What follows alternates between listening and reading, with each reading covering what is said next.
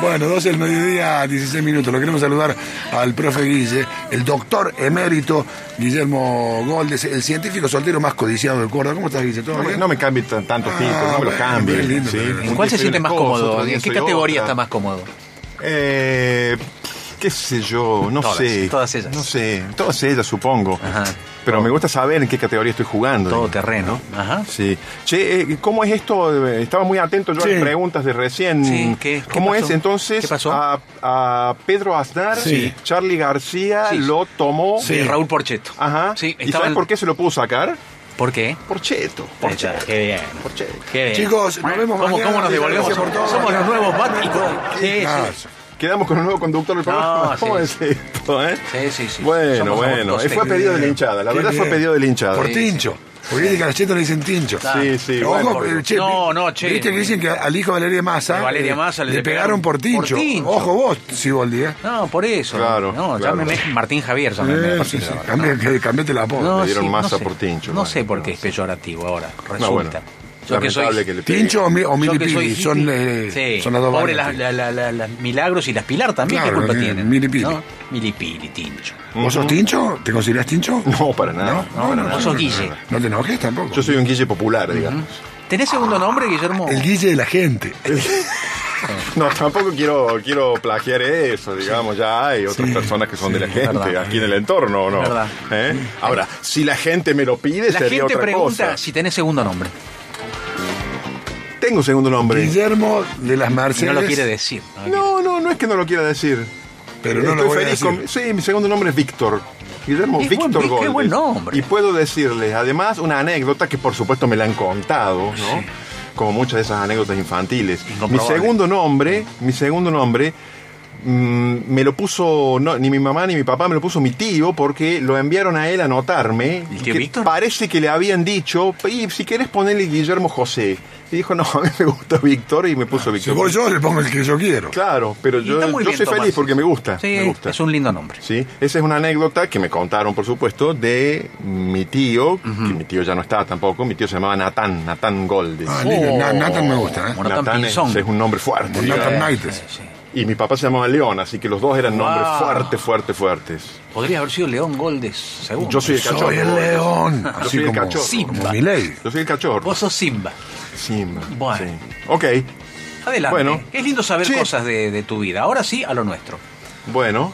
tam- eh, exijo cierta reciprocidad en algún momento. No, Digo, no dejamos- solo yo voy a contar. Nosotros somos cosas muy reservados. Jamás contamos cosas en nuestra vida privada. Claro, claro. Usted tiene la llave del micrófono, digamos.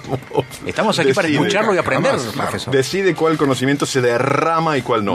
Che, eh, ¿alguno de ustedes leyó De la Tierra a la Luna de Sí, Julio yo, Verne? yo, ¿Leíste yo, De la Tierra yo, a la Luna? fanático, hermoso. Lo, lo- lo leí en primer año del secundario, sacado de la biblioteca del cole. Mirá lo que te digo. Bien, seguro que tenía hasta tapas duras con Tenía algún tapas duras y tenía eh, la tarjetita que tiene adentro de los libros de biblioteca. en aquella época que, no- que no había nada digitaliza- digitalizado y sabías quién, quién eran todos los que se lo habían llevado antes, Exacto. porque viste quedaba todo ¿Y cuánto tiempo lo habían ¿Y tenido? cuánto tiempo lo Eh, habían y si tenido, tenía mancha de café, todo, Sí, todo. todo, todo, Exacto. todo. Bueno. Pero qué lindo, me encantó ese libro, me encantó, me encantó. De la Tierra a la Luna, un, un libro, en la- como muchos otros de Verne, en algún sentido visionario, donde había un viaje Viaje a la luna, pero aparte A la hecho con un cohete muy casero que le iban armando. que no era un Oh, cohete, no era un cohete, era un cañón que disparaba una enorme bala de cañón, lo que sería un proyectil balístico. Sí, ahí salió el hombre bala, digamos. Y adentro, del circo. Sí. adentro iba la gente, los, los viajeros que iban trajeados, había mesitas de luz, sí, todo sí. muy hermoso. Todo muy primera clase. Lo disparaban con un cañón ¿Qué diámetro para que cañón? llegara, qué diámetro y qué polenta el cañón y qué resistencia a la gente que iba adentro, ¿no? Y, y llegaban, caían, golpeaban directamente en la luna y allí salían, ¿no? ¿Por qué se me ocurrió empezar así? ¿Por qué? Bueno, por una noticia que me pasa un colega, mi amigo Carlos Catania, un físico egresado de fama, pero que vive Sí. en Santiago del Estero, allá pasando frío la, la mayor parte del año, Sí. físico. Eh, y me manda una noticia, yo muchas veces recibo de amigos o conocidos eh, links y me dicen, che, esto podrá ser así, podrá ser cierto. Y me, me- me llegó así, ¿no? Che, ¿esto será verdad? sobre un nuevo mecanismo para lanzar eh, satélites, digamos, ¿no? ¿Cómo se lanzan los satélites hoy? En un cohete o en varios cohetes, y los cohetes lo van impulsando durante hasta que salen de la atmósfera de la Tierra, por Sí. lo menos, Y están en la estratosfera. pasa la Pasa la estratosfera y después sueltan Suelta. su carga, pero lo Sí. va impulsando, digamos, de a poquito, durante un largo tiempo, ¿no? Con un cohete. Sí. Sí. ¿Sí? Muy distinto a lo que proponía Verne, que era darle como si fuera, técnicamente hablando, un patadón Claro. a la nave, Un una sola vez, un cañonazo, Y con eso que- y que que llegara a la luna. claro. Bueno, eh, lo que me manda este amigo Carlos Cataño, que primero yo vi el link, empecé a dudar y después empecé a investigar un poco y lo están investigando, ya hay lanzamientos experimentales, tiene más que ver con Verne vos. que con los cohetes. ¿Cómo es la técnica? Miren, hay, eh, se llama, hay una empresa norteamericana que está haciendo ensayos, ¿sí? Ya tiene ensayos muy avanzados. La empresa se llama Spin Launch, lo pueden buscar en internet. Spin Launch quiere decir, la- eh, spin quiere decir el giro sobre sí mismo y launch, launch es lanzar, ¿no? Entonces hay un enorme disco Sí. como de 6 metros de diámetro, dent- eh, un, un recipiente cerrado, Ah. dentro del cual gira a gran velocidad una especie de brazo. Sí. Y ese brazo, Bra- brazo de. ese brazo tiene adosado el cohete que va a salir. Y una vez que está girando a gran velocidad, Sí. Se abre como una puertita en Sí. la parte de arriba y sale disparado, Ah. digamos, por la fuerza centrífuga del giro. Como un atleta que lanza la- la- bala o la jabalina. Exactamente, Claro, ¿no? Entonces, con un, Un impulso- gomerazo lunar, loco. Un gomera, como si fuera Goleadoras. las boleadoras o, las, o la, la onda que usaba el rey David, que giraba, giraba, giraba, giraba y largaba la piedra. Por eso digo que tiene más que ver con Julio Claro, Verne, porque duda. es un impulso inicial. Ahora, bueno, muchas salvedades, porque uno desconfiaba de esto. Y porque para, para sacar de la Tierra una carga con una sola patada, con un impulso, hay que acelerarla de una forma tremenda. Ah, ¿Saben a qué velocidad tiene que salir? El Mencho Medina Bello le pegaba así. ¿Saben a qué velocidad tiene que salir un cuerpo para escaparse de la Tierra de un solo impulso? No. A 11 kilómetros por segundo. Ajá. 11 Kilómetros Segundo. por segundo. O sea, calcula que en tres segundos está en Carlos Paz. Claro. Bueno, Exactamente. bueno, bueno. Exactamente.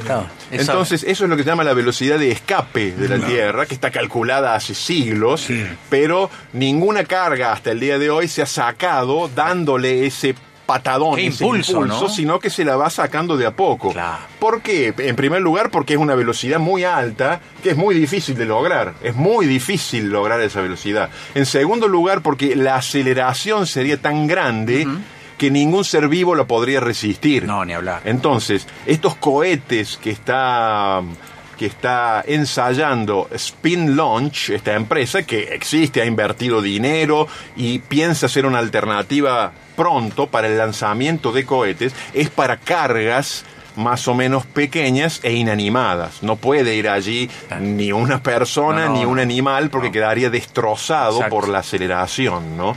Es por eso que eh, todas las naves espaciales que salen de la Tierra o que han salido hasta ahora van impulsadas más de a poco durante muchos minutos la van impulsando, no le dan una patada inicial, la van impulsando con un cohete de a poco.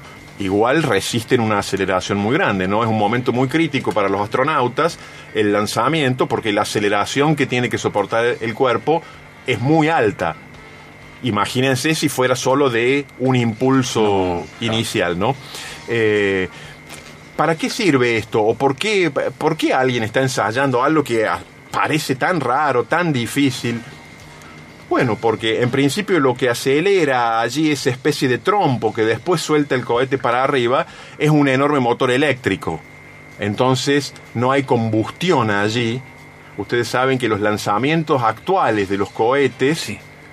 eh, producen combustiones enormes, entonces inyectan una enorme cantidad de eh, dióxido de carbono, gases de efecto invernadero y calientan muchísimo. Son combustiones monstruosas, monstruosas. Sí, sí. quizás con la excepción de los transbordadores espaciales que ya no hay más, ¿sí? los que tenía la NASA y que ya no hay más, que usaban como combustible hidrógeno. Entonces, a pesar de que había unas grandes llamaradas allí, el único residuo era el, era el agua.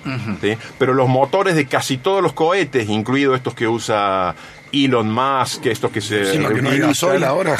bueno, ¿con qué tiene que ver. Claro. Utilizan combustibles de tipo fósil, entonces producen combustión que genera gases de efecto invernadero. Acá es un motor eléctrico que acelera muchísimo y suelta la carga Limpiamente. Limpiamente. Y si hay que producir una combustión, será allá arriba, fuera de la atmósfera, para reorientarlo o algo por el estilo, ¿no? A mí es algo que en principio me dio desconfianza, pero después estuve viendo la página de Spin Launch, todos los comentarios, los artículos, Pareció serio. y son eh, ensayos por ahora serios. Incluso Con hay unos videos fundamento. en esa página que muestran ensayos, ¿no? Qué bueno.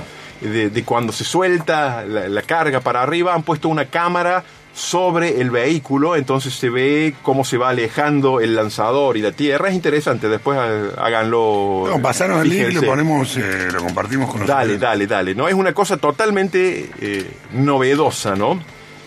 Mientras tanto, en Argentina, no, no quiero hablar de los combustibles fósiles eh, en Argentina, pero se anunció nuevamente que se retoma el proyecto para el lanzador de satélites argentino que se llamaría Tronador 3 y que es un cohete más o menos convencional, ¿no es cierto? Que Argentina viene desarrollando hace mucho, pero que como requiere mucha continuidad y mucha inversión, todavía no está a punto. Argentina cuando ha lanzado, cuando sus satélites han sido lanzados, han sido lanzados por otros países desde otros lugares, porque son menos de 10 los países que tienen esa tecnología. Incluso Brasil estaba en esa carrera, tuvo un par de desastres y la abandonó, la congeló a esa carrera. Bueno, Argentina está nuevamente en esa carrera a través de la CONAE, la Comisión Nacional de Actividades Espaciales, y una empresa estatal que depende de la CONAE, que se llama VENG, con B corta, V-E-N-G, que quiere decir Vehículo Espacial de Nueva Generación. Bien. VENG tiene eh, una de su, su sede administrativa en Buenos Aires, pero tiene una sede técnica aquí en Falda del Carmen, donde está la Comisión Nacional de Actividades Espaciales. Entré una vez ahí. Sí, es interesante. Es interesante, es muy interesante. Y lo tienen como una instalación Con- muy y estratégica. mucho protocolo para entrar. Mucho protocolo con No es que va a decir, gendarmería, che, que te ¿puedo, puedo- puedo pasar echar una mirada? el- No, no. Es ¿Puedo pasar al baño? No. Es, a- efectivamente, no es así, no, no, efectivamente no, es así. Y, Meses pidiendo el permiso. Claro, y una vez que llegas, bueno, sí, tenés que pasar por los escáneres, todas esas cosas, te sacan una foto, te dan una especie de carne. Eh, sí, cuando uno entra lo atienden Sí, muy bien muy y bien, es, muy es- es gente muy muy calificada, digamos, Muy gente de, calificada, de- claro. de primer de primer nivel, muchos de ellos egresados de la UNC, de Pero distintas claro, carreras, ¿no? De distintas carreras. Bueno, y esta empresa Veng, que es como una subcontratista, pero es del Estado de la CONAE, tiene a su vez sus bases de lanzamiento para cohetes.